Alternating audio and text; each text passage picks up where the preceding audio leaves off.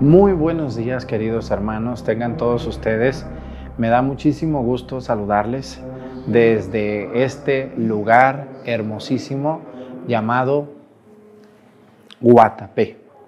Este lugar mágico, impresionante, hermoso, en el que pude, pude, pude contemplar unos lagos hermosos y más tarde me voy a subir al helicóptero, más tarde para que estén listos de los videos que estamos subiendo. Vamos a subirnos una lancha, vamos a subir una piedra de más de 200 metros de altura, 750 escalones. Y bueno, estamos muy agradecidos con el padre, el padre Samuel, que nos ha recibido en su parroquia nuestra Señora del Carmen. Apenas pasó la fiesta y, aquí pues están todavía de fiesta, le hacen todo el mes de julio fiesta. Entonces, hoy celebramos a Santa Marta, a su hermana María y a Lázaro, amigos de Jesús, y tenemos aquí unos cuadros hermosos. Tenemos el buen pastor Jesús, la buena pastora Nuestra Madre Santísima y el buen pastor San José, la familia de pastores que eran los tres. Les invitamos a que nos acompañen en esta celebración de la Santa Misa desde Colombia, Guatapé, para todos ustedes.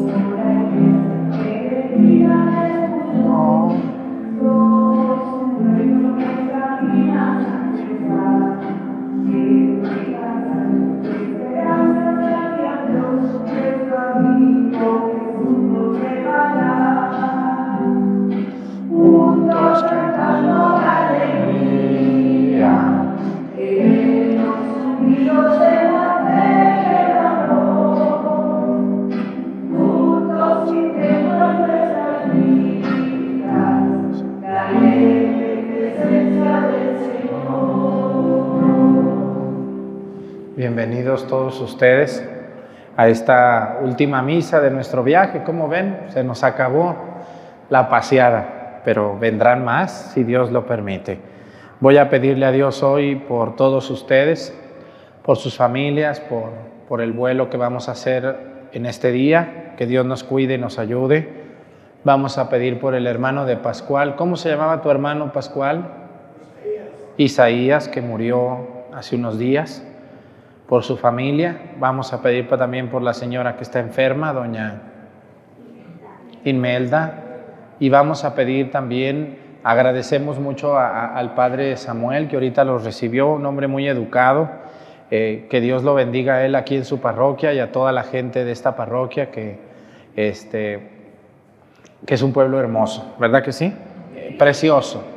Vamos a iniciar la Santa Misa disfrútenla como yo también disfruto, que es lo más importante de nuestro día también. En el nombre del Padre y del Hijo y del Espíritu Santo, la gracia de nuestro Señor Jesucristo, el amor del Padre y la comunión del Espíritu Santo esté con todos ustedes. Pidámosle perdón a Dios por todas nuestras faltas.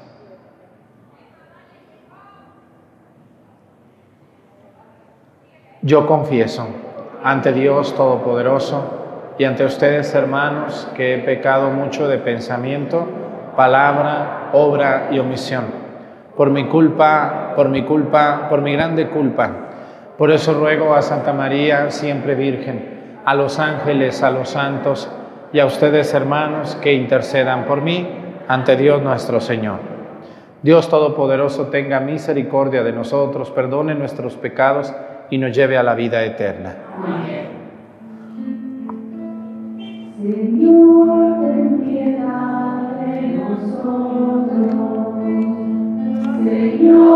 ten piedad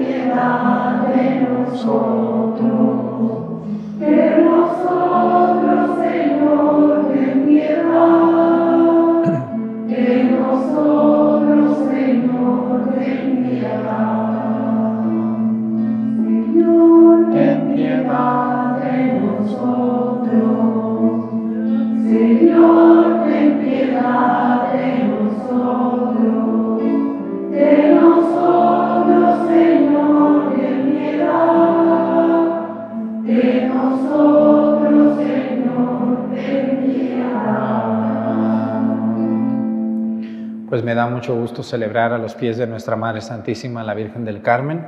Yo es una advocación que quiero mucho por, porque casi nací ese día. Me iban a poner Carmelo, de hecho, ¿no? Ese iba a ser mi nombre. Pero bueno, me pusieron José Arturo, que también está muy bien a San José. Y también por el escapulario. Ustedes yo creo que ya vieron en YouTube el tema del escapulario y saben el significado tan maravilloso que tiene y también porque es abogada de los marineros y es abogada de las benditas ánimas del purgatorio, ¿no? Entonces, y en este país, pues es muy querida, la hemos visto por todos lados a la Virgen del Carmen. Entonces, vamos a pedirle a nuestra Madre por todos nosotros, que Dios nos, nos ayude y que nuestra Madre no nos deje de auxiliar. Oremos. Dios Todopoderoso y Eterno, cuyo Hijo aceptó hospedarse en la casa de Santa Marta, concédenos por su intercesión que sirviendo fielmente a Cristo en nuestros hermanos, merezcamos, recibir, merezcamos ser recibidos por ti en la mansión del cielo. Por nuestro Señor Jesucristo, tu Hijo, que siendo Dios vive y reina en la unidad del Espíritu Santo y es Dios por los siglos de los siglos. Siéntense, vamos a escuchar la palabra de Dios.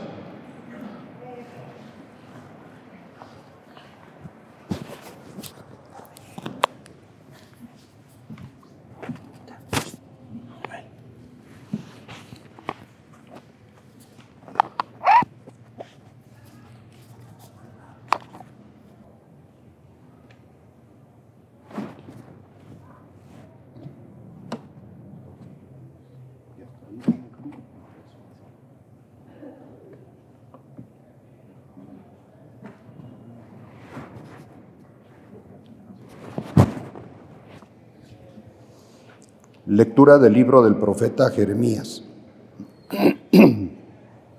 Al principio del reinado de Joaquín, hijo de Josías y rey de Judá, el Señor le habló a Jeremías y le dijo, esto dice el Señor, ve al atrio del templo y dile a todos los habitantes de Judá que entran en el templo para adorar al Señor, todas las palabras que yo te voy a ordenar, sin omitir ninguna a ver si las escuchan y se convierten de su mala vida, y me arrepiento del castigo que he pensado imponerles a causa de sus malas acciones. Diles pues, esto dice el Señor, si no me obedecen ni cumplen la ley que he dado, ni escuchan las palabras de mis siervos los profetas que sin cesar les he enviado, y a quienes ustedes no han escuchado, entonces yo trataré a este templo como al de Silo y haré que esta ciudad sirva de escarmiento para todos los pueblos de la tierra.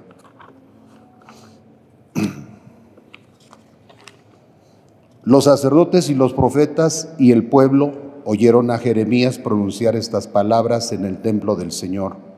Y cuando él terminó de decir cuanto el Señor le había mandado, los sacerdotes y los profetas lo apresaron diciéndole al pueblo, este hombre debe morir porque ha profetizado en nombre del Señor que este templo será como el de Silo y que esta ciudad será destruida y quedará deshabitada.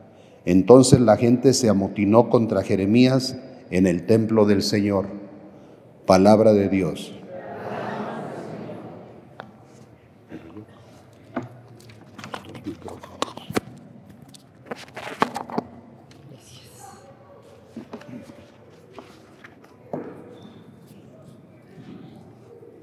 Cantamos el Salmo responsorial. Escúchanos, Señor, conforme a tu clemencia. Escúchanos, Señor, conforme a tu clemencia. Son más que mis cabellos los que me odian sin tener un motivo y más fuertes que yo los que pretenden con sus calumnias acabar conmigo. Lo que yo no robé, ¿acaso tengo yo que restituirlo? Escúchanos, Señor conforme a tu clemencia. Por ti he sufrido injurias y la vergüenza cubre mi semblante. Extraño soy advenedizo, aun para aquellos que mi propia, de mi propia sangre, pues me devora el celo de tu casa, el odio del que te odia en mí recae. Escúchanos, Señor, conforme a tu clemencia. A ti, Señor, elevo mi plegaria. Ven en mi ayuda pronto. Escúchame conforme a tu clemencia. Dios fiel en el socorro. Escúchanos, Señor, conforme a tu clemencia. De pie, por favor.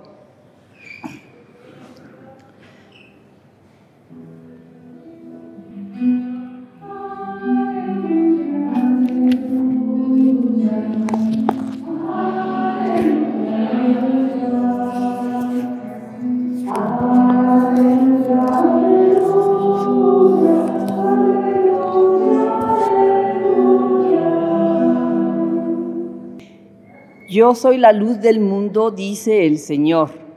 El que me sigue tendrá la luz de la vida.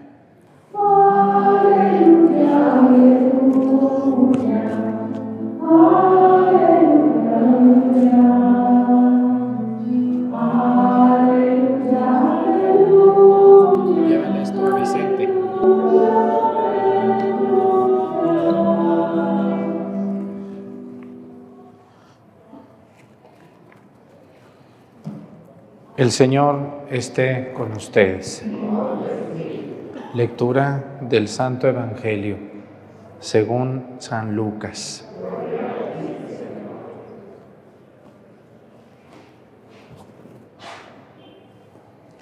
En aquel tiempo Jesús entró en un poblado y una mujer llamada Marta lo recibió en su casa. Ella tenía una hermana llamada María, la cual se sentó a los pies de Jesús y se puso a escuchar su palabra. Marta, entre tanto, se afanaba en diversos quehaceres, hasta que acercándose a Jesús le dijo, Señor, ¿no te has dado cuenta que mi hermana me ha dejado sola con todo el quehacer? Dile que me ayude. El Señor le respondió, Marta, Marta, muchas cosas te preocupan y te inquietan. Siendo así que una sola cosa es necesaria. María escogió la mejor parte y nadie se la quitará. Palabra del Señor. Siéntense, por favor. Los seres humanos siempre nos enfrentamos a una dualidad en muchas cosas, en casi todo. Casi todo existe una dualidad y esa dualidad aplica también en lo que hoy escuchamos el Evangelio. La dualidad entre el trabajo y el descanso. ¿Qué les gusta más a ustedes? ¿Descansar o trabajar? Habrá las dos respuestas. Pero la gente que está sana de sus cabales, decía mi abuelita, de sus cabales, la gente que está bien de su mente, tendría que responder, trabajar o no. El trabajo santifica a las personas y el trabajo moldea, el trabajo ilusiona a las personas. Una persona que se levanta con alegría a trabajar puede transformar una empresa, puede transformar una familia, puede transformar lo que sea cuando una persona trabaja, pero también una persona mediocre puede destruir algo. El trabajo es una bendición. ¿Quién de ustedes no ha conocido una tienda que dos abuelitos la tuvieron por muchísimos años y se murieron y los hijos acabaron con ella? empresa, negocio, tienda, trabajo, lo que sea. ¿Por qué? Porque aquellas personas tenían un amor al trabajo muy grande. Ellos o estos ya no. Por lo tanto, el trabajo es una bendición. Y una persona que trabaja lo tiene que hacer con gusto lo que hace. Y si no le gusta, mejor cámbiese y renuncie o váyase o déjele el trabajo a otra persona porque usted está estorbando. ¿Sí conocen alguna persona en México que trabaja en el gobierno que es un mediocre en su trabajo? ¿Conocen a alguien por ahí? Yo sí conozco, qué casualidad que todos conocemos a alguien y somos de diferentes lugares. ¿Cuántas personas hemos visto protestar en México cerrando calles o haciendo cosas? Gente floja que protesta para no qué? Para no trabajar, para que corran al jefe porque es muy estricto. El trabajo es una bendición y hay que hacerlo con gusto. Y si no, mejor me voy. ¿Qué estoy haciendo aquí? Esto no es lo mío. El trabajo es una bendición, pero también cuando el trabajo se le echan unas gotitas de un pecado capital que se llama avaricia, ¿en qué se convierte? En una esclavitud. ¿Conocen a alguien que no cierra su negocio ni el domingo para ir a misa? ¿Conocen a alguien que no viene un viaje porque cree que se va a quedar pobre? ¿Conocen algún viejillo o viejilla por ahí que anda ya casi colgando los tenis y no quiere gastar nada? y no quiere dejar de trabajar. Porque, ¿qué pasó con esa persona que trabaja desmedidamente para obtener dinero? Le está poniendo unas gotas de avaricia a su trabajo. Y cuando el trabajo se reúne con la avaricia, hagan de cuenta que es una bomba de tiempo. ¿Qué va a pasar ahí? Tarde o temprano, derrame cerebral, tarde o temprano, infarto fulminante, tarde o temprano. ¿Qué otras enfermedades acaban con esa gente súper trabajadora? Ustedes se la saben más. ¿Cuáles otras enfermedades? embolias, úlceras, ¿qué más? Cáncer, todas esas enfermedades, muchas de esas vienen por el trabajo revuelto con avaricia. Trabajar para tener, para tener, para tener, tener, tener, tener, tener lo que no necesito, ¿no? Lo que no necesito. Tenemos que controlar la avaricia mucho porque la avaricia nos puede destrozar, nos puede matar incluso. Cuando una persona trabaja por el gusto de trabajar y le llegan sus centavos y lo disfruta, no está mal. ¿eh? Si a ustedes les va bien y pueden ganarse unos centavos, eso no está mal. Lo malo es cuando descuidamos lo más importante por lo que parece importante. Porque lo más importante no es trabajar, lo más importante es el gusto por trabajar. Cuando una persona disfruta su trabajo, se le nota o no se le nota. Y, vayan a cualquier empresa, vayan a una empresa y vean cómo hay compañeros de ustedes en el trabajo que tengan que disfrutan su trabajo, que llegan puntuales, llegue o no haya jefe o haya jefe, él llega y le echa ganas y trabaja. ¿A poco cuando se les ha ido algún trabajador no lo extrañan? Dicen, híjole, ¿cómo extraño a fulana, a fulano? Tan buen empleado que era este señor, este hombre. Incluso esto aplica en los sacerdotes. Se le nota a qué sacerdote disfruta ser sacerdote y a qué sacerdote no. ¿O no aplica eso también a nosotros? Sí. Yo también los veo a ustedes, cómo los veo trabajar con aquel gusto y cómo algunos los ve y digo, no, señora, ya, ya cambie de trabajo. Dele chance a otros que tienen más ganas. Miren nomás qué cara tiene usted. Hermanos, ¿y por qué les digo todo esto del trabajo y del descanso? Hoy aparecen los amigos de Jesús. Yo ya les he hablado en otras ocasiones de esto. Jesús lo seguía mucha gente, gente buena, gente preguntona, gente chismosa, gente necesitada, gente triste, gente enferma. De todo mundo seguía a Jesús. Y Jesús a todo mundo le predicaba.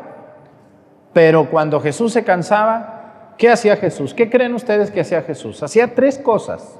Los evangelios nos enseñan tres cosas que hacía Jesús cuando el trabajo lo ahogaba. ¿Qué hacía Jesús? Número uno, se retiraba a lugares solitarios. O sea, llegaba el momento que decía, ya, basta, ahí nos vemos. Y se iba al cerro. Se retiraba a lugares solitarios. Número dos, ¿qué otra cosa hacía Jesús? Se retiraba a orar con sus discípulos a veces. a lugares apartados. Y número tres, otra cosa que hacía Jesús y que casi no aparece en los evangelios, pero dos, tres veces aparece, Jesús se retiraba a visitar y a saludar a sus amigos. Jesús tenía muchos seguidores, pero no todos eran sus amigos. Eso es imposible. ¿Cuántos amigos tienen ustedes? Así como para sentarse a platicar sus penas. Unos dos, tres, cuatro, cinco máximo. ¿Verdad que sí? Porque uno puede ser muy, muy, muy este, jacarandoso y muy pipiripi y muy pericos, pero eso no quiere decir que tengamos tantos amigos. Jesús tenía pocos amigos, pocos amigos, no, no era de muchos amigos Jesús tampoco. Pero Jesús tenía tres amigos que le conocemos, había más, pero tres amigos los conocemos muy bien y los tres eran hermanos. Y los tres parece que no tenían hijos. Ya ven que la gente que no tiene hijos se presta más a tener amigos. Y también las personas que son solteras, más, porque ya cuando se casan, se casan con cada viejo celoso, con cada mujer celosa ustedes, que no puede uno ni voltearlos a ver porque ya piensan que uno le anda coqueteando a la mujer. Ay, por favor, sí, mejores he tenido y no he querido. Ay, Dios me libre y me ampare de eso. Siempre es más fácil ser amigos de personas casi siempre que están solas, porque es más fácil que ser amigos de una esposa o de un esposo.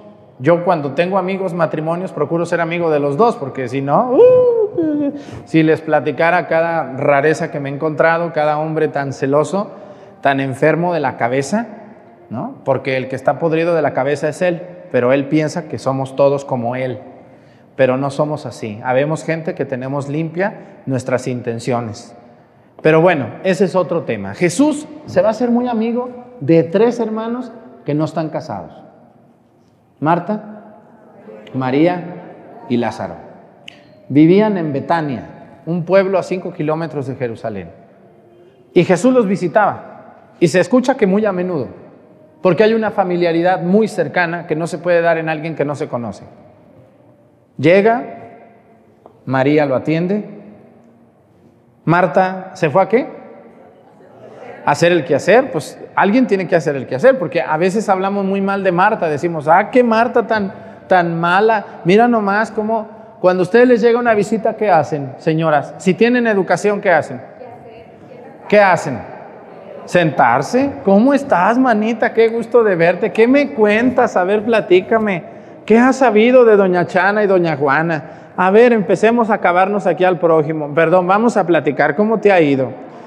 Y, y entonces uno, cuando uno recibe una visita, uno se pone a atenderlo, ¿no? Pero también lo primero que hacemos los mexicanos cuando alguien nos visita es, ¿ya comiste? Estoy preparando unas albóndigas bien buenas. Acompáñanos a comer. ¿no? Y entonces alguien tiene que hacer la comida. No puedo estar sentada platicando contigo. Entonces muchas veces hemos pensado que Marta se comporta de manera muy mal educada con Jesús, pero no. No. ¿Qué pasaría con ustedes los hombres, los que trabajan, si se sentaran a platicar con la mujer todo el día ahí con las visitas que llegan? ¿Quién trabaja y quién salga el sustento? Pues no, si nomás trabaja el hombre, ¿no? Porque ya en muchos casos la mujer trabaja también. Pero me refiero a que hemos satanizado a Marta y hemos visto a Marta como una mujer solamente preocupada en los quehaceres. No es malo, no es malo ser trabajador y ser hacendoso. Y hemos también visto a María como una mujer buena, porque María se sentó a atender a Jesús y a escucharlo. Y dijéramos, mira qué buena es Marta. Jesús recibe un reclamo de Marta. ¿Quién se atreve? ¿Quién de ustedes se atreve a reclamarle a Jesús? Pues hay gente que le reclama hoy en día, hay gente muy maleducada. No tenemos respeto. Hay gente que reclama. Y Marta era muy amiga de Jesús porque le dijo, oye maestro, mi hermana me dejó sola con todo el que hacer, dile que me ayude. ¿Quién se atreve a decir eso? Una amiga de Jesús. Seguramente Marta y Jesús la llevaban muy bien, porque le habla como amigo, no le habla ni con respeto ni con educación, le habla con mucha familiaridad. son amigos. Son los amigos de Jesús. Y Jesús voltea y le dice, Marta, Marta, así como a ustedes les puedo decir, Chana, Chana, o Fulgencio, Fulgencio. Muchas cosas te preocupan. Ya siéntate, ya jubílate, mira, ya estás muy grande. dale chance a otros que quieren ocupar tu plaza. Ya jubílate, disfruta tu pensión un poquito. Marta, Marta, ya deja un poco la cocina, la comida, siéntate. Marta, ya ve a visitar a tus hermanos, mira cómo estás, ya casi ni puedes caminar. ¿No les recuerda esa frase a alguien así? ¿Cuántos de ustedes han sepultado compañeros de ustedes que ahora están bajo la tumba y que murieron mucho más ricos que nosotros? ¿O no es verdad? ¿A cuántos millonarios se llevó el COVID en México este año pasado? Yo todos los días me enteraba que Juana, que Chana, que Mangana, que Perengana, podridos en dinero, ya no están. Nunca disfrutaron nada. Toda la vida fue trabajar, trabajar, trabajar, trabajar, trabajar, trabajar. Pensando que iban a tener una vejez eterna o perpetua. No, señores. Llega el momento que tenemos que escuchar a Jesús y nos dice, Marta, Marta, muchas cosas te preocupan, pero una es la indispensable. ¿Cuál es la indispensable? Estar con Jesús, pero también el trabajo. ¿Mm? Mira, Marta, tu hermana María escogió la mejor parte. ¿Por qué Marta le decía a Jesús que le ayudara? Porque seguramente siempre le ayudaba. Pero en esta ocasión María se sienta con Jesús a atenderlo, cosa que a veces nosotros no tenemos tiempo. Yo conozco mucha gente que me escribe por WhatsApp que me dice, tengo muchas dudas yo, ay padre, por favor, resuélvame. Señora, ¿va a la iglesia? No, pues no me gusta ir. Oiga, señora, ¿a usted le gusta, este, usted no, no le gusta leer la Biblia? No, no, me da mucha flojera. Yo nomás hablo la Biblia me empiezo a dormir. No, entonces lo que usted tiene es una enfermedad que se llama flojera. Eso es lo que usted tiene. Y esto no se arregla con un consejo de un sacerdote, ni con una llamada por teléfono, ni con mil preguntas a un sacerdote que lo ahogan. Esto se, esto se arregla moviendo tus piecitos y yéndote a la iglesia. Si ustedes quieren la mejor parte, aquí está Jesús. Jesús no nos quiere todo el día en el templo. También la gente que todo el día se la pasa en el templo, muchos de esos son muy flojos. Eso no está bien. Jesús nos quiere trabajadores y respetuosos de Dios. Debemos de saber jugar con eso. Trabajar, trabajar, trabajar y rezar. Trabajar y rezar. El equilibrio en mi vida. Mi trabajo, con mucha claridad, con mucho gusto, con mucha alegría y mi oración todos los días. Las personas más sanas que yo he conocido de la mente son las personas que saben combinar esto, el trabajo y la oración. ¿A qué se debe tanta depresión? ¿Ustedes a qué creen que se debe tanta depresión hoy en el mundo? A que la gente no le encuentra sentido a su vida. ¿Y por qué no le encuentra sentido a su vida? Porque no conoce a Jesucristo. ¿Y por qué no lo conocen? Por flojera, otros por ignorancia. ¿Ustedes quieren ser felices? Encuéntrele esto. Este, este, es el secreto de la felicidad. Saber combinar el trabajo con el amor a Dios. Yo ya les he dicho, una cosa que a mí me enseñó mi abuela y que nunca se me olvida, porque yo iba con ella, es la visita diaria al Santísimo Sacramento cosa que hoy mucha gente, la mayoría, no lo hace. ¿Qué esperanzas que la misa diaria? La, visita diaria al Santísimo, un minuto, aunque sea. Si no pueden ir a misa todos los días, vayan a la iglesia un minuto al día. Y, y verán qué cambio van a ver en su vida. Y sigan trabajando, y sigan abriendo el negocio, y sigan le echando ganas. No se transciena a nadie, porque también eso es pecado mortal. Jesús dice Marta, Marta, muchas cosas te preocupan. ¿Cuántas personas que ya se murieron se, fueron al hospital ese día que los llevaron creyendo volver a su casa y nunca volvieron? Nunca volvieron. Nunca conocieron a Jesús. Solamente conocieron sus negocios. Ustedes y yo somos afortunados, yo me cuento entre los afortunados, que hemos comprendido que lo maravilloso de la vida es poder trabajar, poder amar a nuestros semejantes y poder amar a Dios.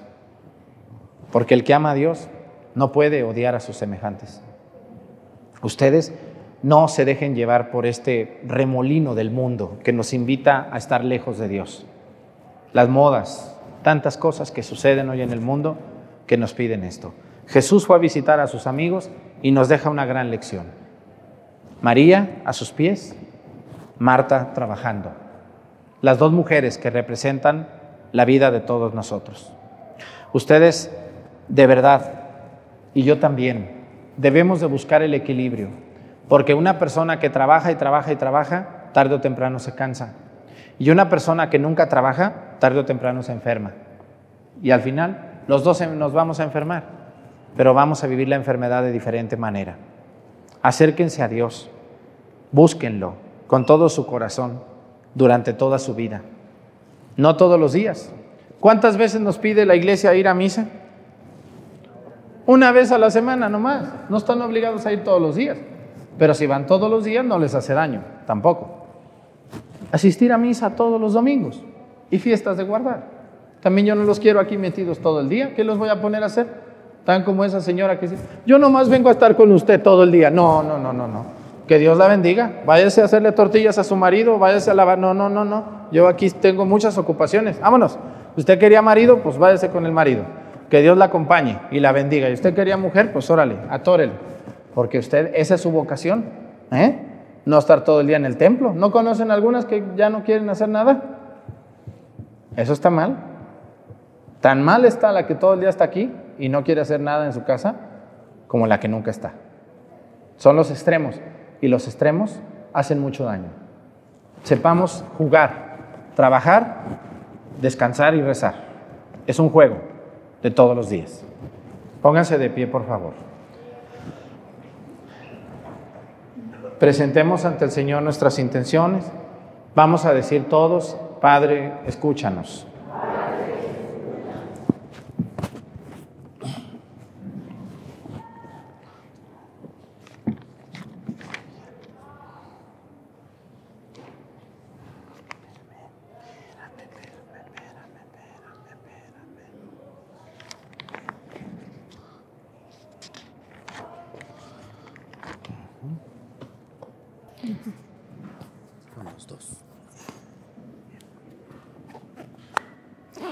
Oremos por el Papa Francisco, por nuestro obispo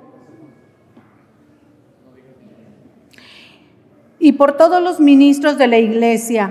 Concédele, Señor, la sabiduría necesaria para ser verdaderos pastores de almas. Padre, escúchanos. Oremos por los que están lejos de sus hogares por los viajeros, por quienes están en peligro, para que Dios les conceda un ángel que les proteja y que nosotros, en la medida de lo posible, ayudemos en sus necesidades. Padres, escúchanos. Oremos por todos los pueblos que no conocen a Cristo, por las religiones que colaboran en la construcción de una mejor humanidad para que Dios les bendiga en abundancia. Padre, escúchanos. Oremos por nuestros hermanos que han partido a la casa del Padre, para que sus pecados sean perdonados y Dios reciba sus almas. Padre, escúchanos.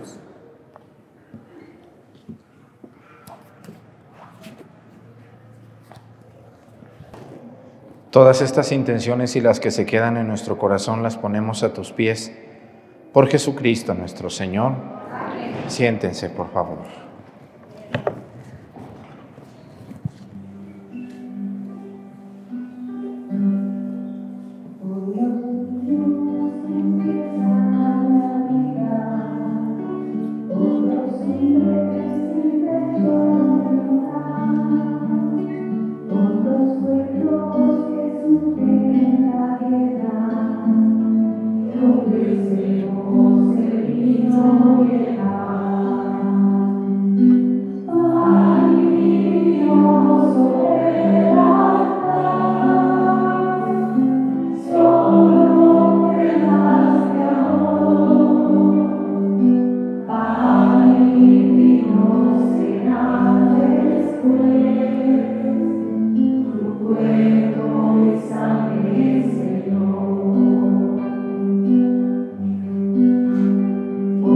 Hombres que viven unidos, por los hombres que buscan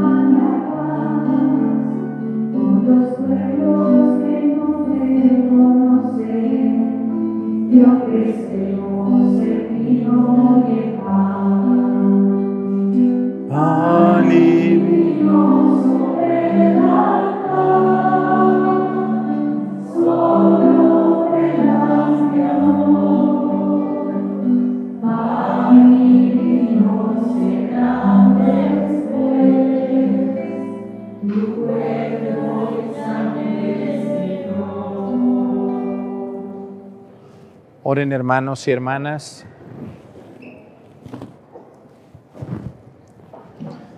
Oren hermanos y hermanas para que este sacrificio mío de ustedes sea agradable a Dios Padre Todopoderoso.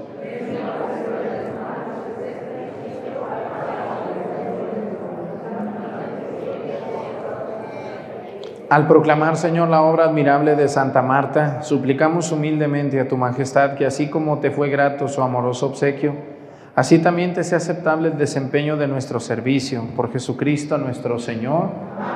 El Señor esté con ustedes. Levantemos el corazón. Demos gracias al Señor nuestro Dios. En verdad es justo y necesario nuestro deber y salvación darte gracias, Padre Santo, siempre y en todo lugar, por Jesucristo tu Hijo amado, por el que es tu palabra hiciste todas las cosas. Tú nos lo enviaste para que, hecho hombre y por obra del Espíritu Santo y nacido de María la Virgen, fuera nuestro Salvador y Redentor. En cumplimiento a tu voluntad para destruir la muerte y manifestar la resurrección, Él extendió sus brazos en la cruz y así adquirió para ti un pueblo santo. Por eso, con los ángeles y los santos proclamamos tu gloria diciendo.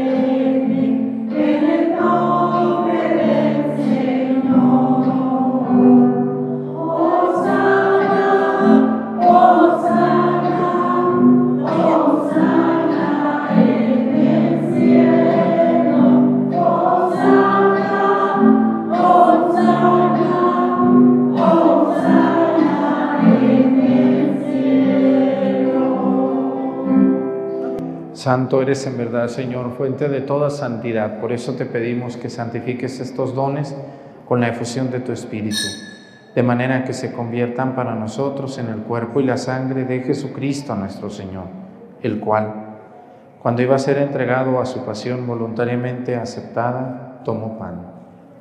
Dándote gracias, lo partió y lo dio a sus discípulos, diciendo, Tomen y coman todos de él, porque esto es mi cuerpo que será entregado por ustedes.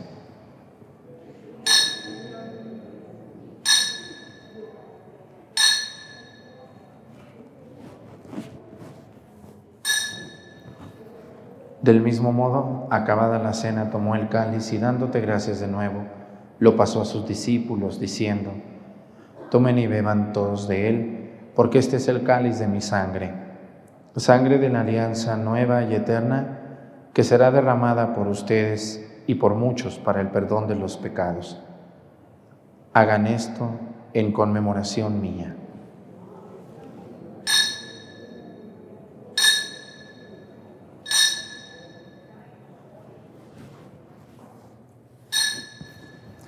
Este es el sacramento de nuestra fe.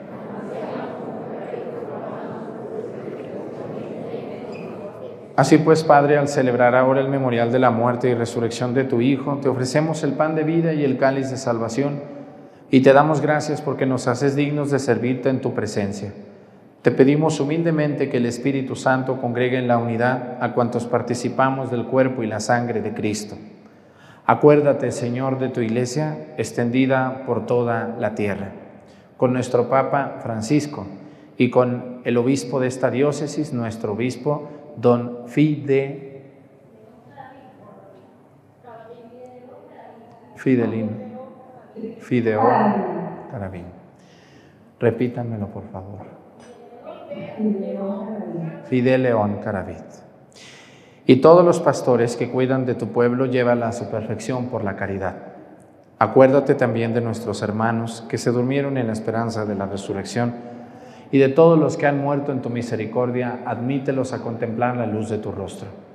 Ten misericordia de todos nosotros y así con María, la Virgen, Madre de Dios, Nuestra Señora del Carmen, su esposo San José, los apóstoles y los mártires y cuantos vivieron en tu amistad a través de los tiempos, merezcamos por tu Hijo Jesucristo compartir la vida eterna y cantar tus alabanzas. Por Cristo, con Él y en Él. A ti Dios Padre Omnipotente, en la unidad del Espíritu Santo todo honor y toda gloria por los siglos de los siglos. El amor de Dios ha sido derramado en nuestros corazones con el Espíritu Santo que se nos ha dado. Digamos con fe y esperanza, Padre nuestro, que estás en el cielo, santificado sea tu nombre. Venga a nosotros tu reino. Hágase, Señor, tu voluntad en la tierra como en el cielo. Danos hoy nuestro pan de cada día perdona nuestras ofensas, como también nosotros perdonamos a los que nos ofenden. No nos dejes caer en la tentación y líbranos del mal. Líbranos de todos los males, Señor, y concédenos la paz en nuestros días, para que ayudados por tu misericordia vivamos siempre libres de pecado y protegidos de toda perturbación, mientras esperamos la gloriosa venida de nuestro Salvador Jesucristo. Señor Jesucristo, que dijiste a tus apóstoles, la paz les dejo, mi paz les doy. No tengas en cuenta nuestros pecados, sino la fe de tu iglesia, y conforme a tu palabra, concédele la paz y la unidad. Tú que vives y reinas por los siglos de los siglos, que la paz del Señor esté con ustedes. Vamos a darnos con nuestra cabeza un saludo de paz.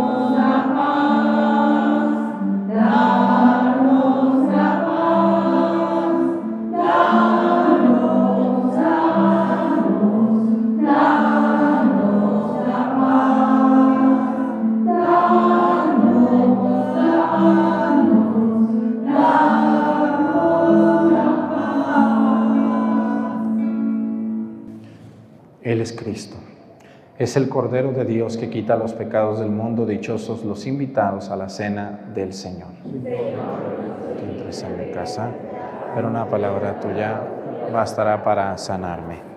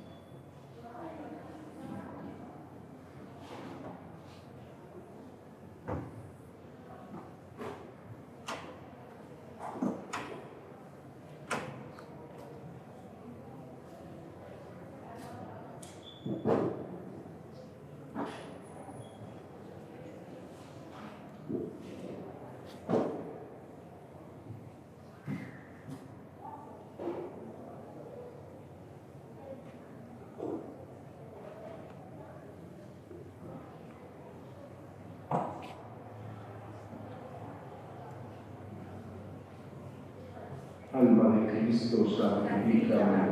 Cuerpo de Cristo, salva. Sangre de Cristo, agua del costado de Cristo, pasión de Cristo. Oh mi buen Jesús, dentro de tus llaves, no permitas Que me aparte de ti. del enemigo malo, Defiéndeme. a la hora de mi muerte. Llámame. Mándame a mí, colócame junto a ti, para que con tus santos yo te alabe y te bendiga por los siglos de los siglos. Amén. Tres consejos.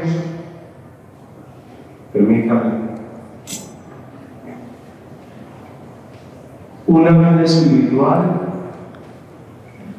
se cultiva desde la vida sacramental, con la oración, con la práctica de las buenas obras. Una de las crisis grandes que tiene el mundo hoy es esta. Un mundo que le tiene más miedo a ser santo que al mismo pecado. Un mundo que le tiene miedo a ser santo, pero no le tiene miedo al pecado. Y es lo contrario. En segundo lugar, en el amor a la Santísima Virgen María. Cultiven el amor y la devoción a San José. Crean de verdad que, que los dos grandes amores de Jesús en la vida precisamente fue nuestra Madre Santísima y San José. Alguna vez le preguntaban precisamente a una señora que rezaba ante la imagen de San José. Y entonces su señora amiga le dice, ¿por qué le rezas a ese santo? Y la señora le respondió, fíjate nomás a quien lleva en sus brazos. Fíjate nomás a quien lleva en sus brazos. El santo cura de Ars, patrono de los sacerdotes, de las muchas historias que cuentan de él, hay algo que le atribuyen a él, que dijo, oigan esto, los santos fueron santos porque obedecieron a Dios. Y San José es santo porque hasta el mismo Dios lo obedeció. El niño Jesús le obedeció a San José. Entonces devoción a San José. Y tercero, estamos viviendo un cuarto de hora. Aprovechémoslo para ser felices. La vida se nos va. Un minuto de enojo son 60 segundos de felicidad que le dejamos perder. Si todos entendiéramos eso, cuán felices seríamos. Y la felicidad está en que yo me busque ser feliz, pero haciendo feliz también a los demás. Ojo con eso. Que no se trata de yo ser feliz y que los demás no. Alguien decía por ahí que santo es aquel que vive todas las virtudes y mártir aquel que vive al lado un santo, pero no debe ser así. Si uno es tan santo, no tiene por qué hacer nada a los demás. Al contrario, muestre su santidad haciéndole la vida grata a los demás. Después de la Eucaristía, eh, eh, si gusta pasar al, menos al patio de la casa cural, se toman una foto. Si alguien necesita de servicios higiénicos, pueden aprovechar antes de volver a embarcarse. Vuelvan por Colombia, nos une, nos une tanto, tanto. Y allí, en la casa cural es nuestro, que no es cuento, allí va conmigo un cuadro lienzo de la Virgen de Guadalupe. Así que hay tanto que nos une. Padre, para volver, motivos para volver. Y a quienes están acá de nuestra parroquia, eh, seguidamente la Santa Misa, nuevamente se deja la Divina Eucaristía expuesta para continuar en adoración como lo estamos haciendo. Nuevamente gratitud, que Dios les bendiga. Gracias.